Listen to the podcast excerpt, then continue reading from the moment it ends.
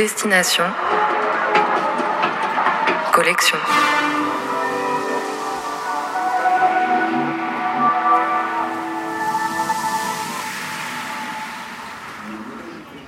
Chaque jour, au départ d'une gare parisienne, on prend le train pour visiter l'un des 23 fracs, les fonds régionaux d'art contemporain.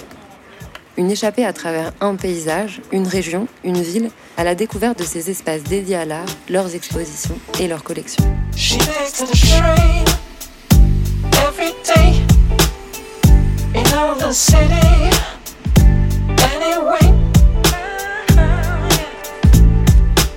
10 novembre, gare de Lyon. Lyon-Pardieu. Le trajet de la gare au Frac est familier, l'un des seuls déjà effectués auparavant. Dans une longue rue, au sein d'une ancienne école élémentaire, on entre par une verrière alliée à ces villes urbaines, le Frac Rhône-Alpes.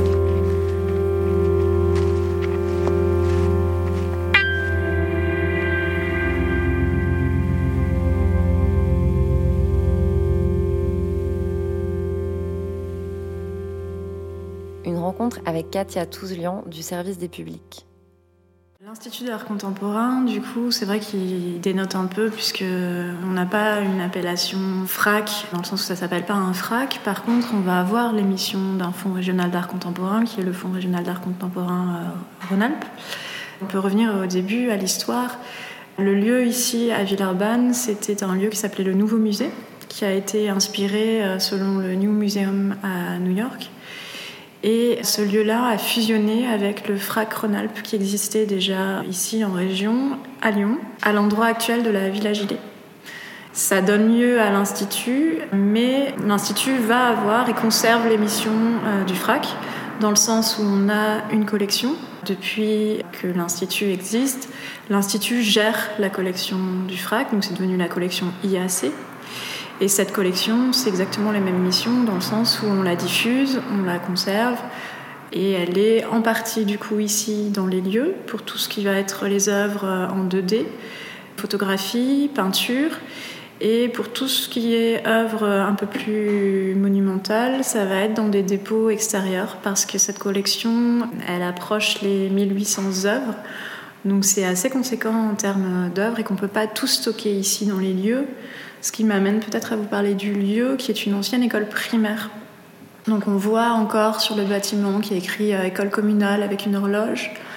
On a d'un côté un jardin qui correspond à l'ancienne école des filles et de l'autre côté, symétrique, euh, le jardin des garçons. C'est une ancienne école euh, élémentaire, l'école de la Cité qui existait donc à Villeurbanne et qui a fermé au cours des années 70 euh, et cette école a été investie du coup euh, en centre d'art. Donc en fait on a 1200 mètres carrés euh, dédiés aux expositions en rez-de-chaussée. L'entrée de l'exposition se fait au niveau de ce qui était l'entrée de l'école. À l'époque, toutes les parties vitrées, tout ce qui est verrière, ce sont des constructions qui ont été faites après coup. Et à côté de ces 1200 mètres carrés, donc tout en rez-de-chaussée, on a à l'étage les bureaux, à l'époque, donc le rez-de-chaussée, euh, c'était les salles de classe, et à l'étage, là où nous nous occupons euh, nos bureaux, c'était les logements de fonction euh, de directrices et des instituteurs. À côté de ça, dans la prolongation du bâtiment, il y a également 800 mètres carrés qui sont dédiés donc aux réserves et un atelier, puisqu'il y a pas mal d'œuvres qui sont aussi produites sur place dans le cadre des expositions. Et donc un atelier qui peut être un atelier bois pour travailler, euh, pour que les artistes puissent travailler, et pour l'équipe aussi euh, de régie euh, ici, donc directement sur place. La collection, elle est présentée dans les murs ici, une fois tous les deux ans, à l'occasion d'une exposition qui s'appelle Collection à l'étude ou Collection à Villeurbanne et cette collection, on la montre donc dans nos murs, mais on a un partenariat avec les autres lieux culturels de Villeurbanne. Ça peut être le TNP, le, théâtre, l'École nationale de musique et de danse, où généralement il y a tout un circuit comme ça qui est proposé aux visiteurs avec des œuvres de la collection à voir ici, mais également dans Villeurbanne.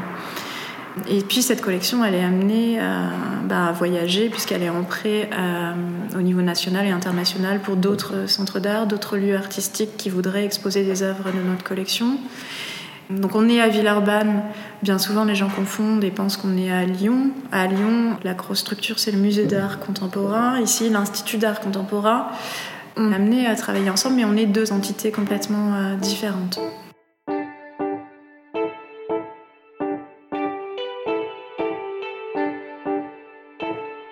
Maintenant, je voudrais vous demander euh, de nous présenter Rendez-vous, euh, mhm. l'exposition euh, qui a lieu en ce moment, qui fait donc partie de la Biennale de Lyon, qui rassemble les travaux de, jeunes artistes internationaux. Peut-être vous pouvez revenir un peu nous expliquer mhm. le principe de cette exposition. Alors, Rendez-vous, comme son titre l'indique, en fait, c'est un rendez-vous qui est donné tous les deux ans à des jeunes artistes en période de Biennale d'art contemporain à Lyon donc les années impaires, Biennale d'art contemporain, et les années paires, c'est la Biennale de la danse. L'Institut, du coup, s'associe à cette manifestation et cette année euh, fait partie du parcours biennal.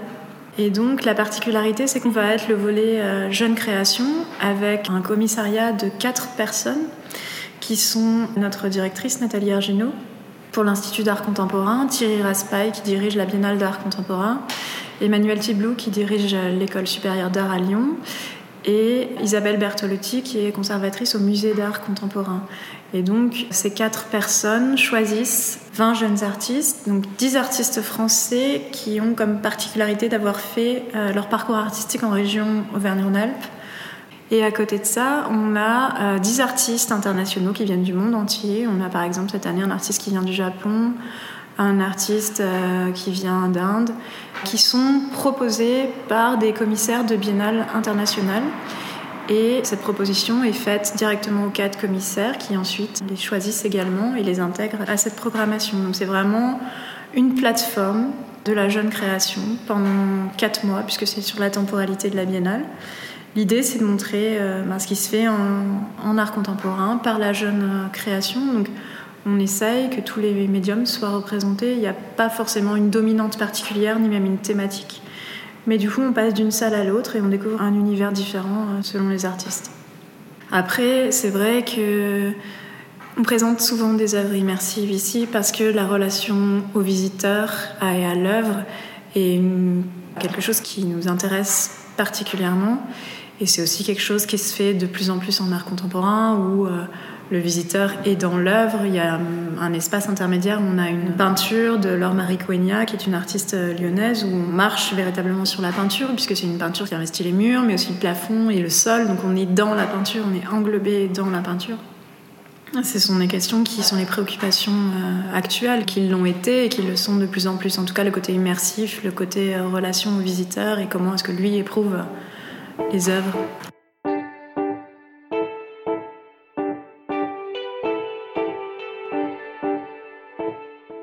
Enfin, et pour clore cet entretien, je vais vous demander de choisir euh, une œuvre de la collection et de la décrire euh, ou de la raconter à notre auditeur. Alors, j'ai choisi une œuvre de Lydia Papé, qui est une artiste euh, brésilienne, qui est née en 1927 et qui est décédée en 2004. C'est une œuvre qui s'appelle Divisor et qui date de 1968 si j'ai choisi cette œuvre-là, c'est parce qu'elle a été réactivée récemment dans le cadre de la Biennale d'art contemporain et que c'est une œuvre emblématique en fait du travail de cet artiste. Pour la décrire, c'est assez difficile parce qu'elle prend la forme d'une performance et d'une installation. C'est un très grand drap blanc qui est troué. Et donc en fait, chaque trou correspond à l'emplacement d'une tête d'un participant qui vient mettre sa tête sous le drap. Donc c'est organisé sous forme de performance, souvent à, l'extérieur, donc c'est une performance euh, collective. Il y a aussi des photographies qui composent cette œuvre, c'est-à-dire qu'il y a une partie euh, performative et une partie par la suite, une fois que la performance est euh, réalisée, où le drap va être exposé généralement dans le centre d'art qui a organisé la performance et il est accompagné aussi de photographies des premières performances, si je ne me trompe pas. En tout cas, ce ne sont pas les photos de la performance qui est réactivée. Notamment au Brésil, et à l'époque, du coup, quand l'œuvre a été créée dans les années 70, elle a été réalisée avec plusieurs personnes. Ça pouvait être des personnes de classe moyenne jusqu'aux enfants des favelas. Donc c'était vraiment l'idée de représenter le tissu social de façon métaphorique, on va dire, poétique, mais aussi politique, et de réunir ben, des gens de différentes classes sociales sous ce même drap. Donc le tissu, c'est comme une métaphore du tissu euh, social. Donc effectivement, si on n'a pas vu la performance, du coup, euh, on a peut-être un peu du mal à comprendre ce à quoi ça correspond, mais il y a les photographies du coup d'époque qui sont exposées, euh, qui permettent de, comprendre. Merci beaucoup. C'était Destination Collection, un reportage de Mathilde Ayoub, création sonore de Paul Benham, Montage de Benjamin Delille. Cet été, si vous passez par Lyon, faites un crochet à Villeurbanne pour découvrir l'exposition Otium 3. On se retrouve demain à 9h47 pour aller au FRAC Auvergne en compagnie de Laure Forlet pour parler de l'exposition Le Divan des Murmures et découvrir une œuvre de Viria, Shotpan Yavisu.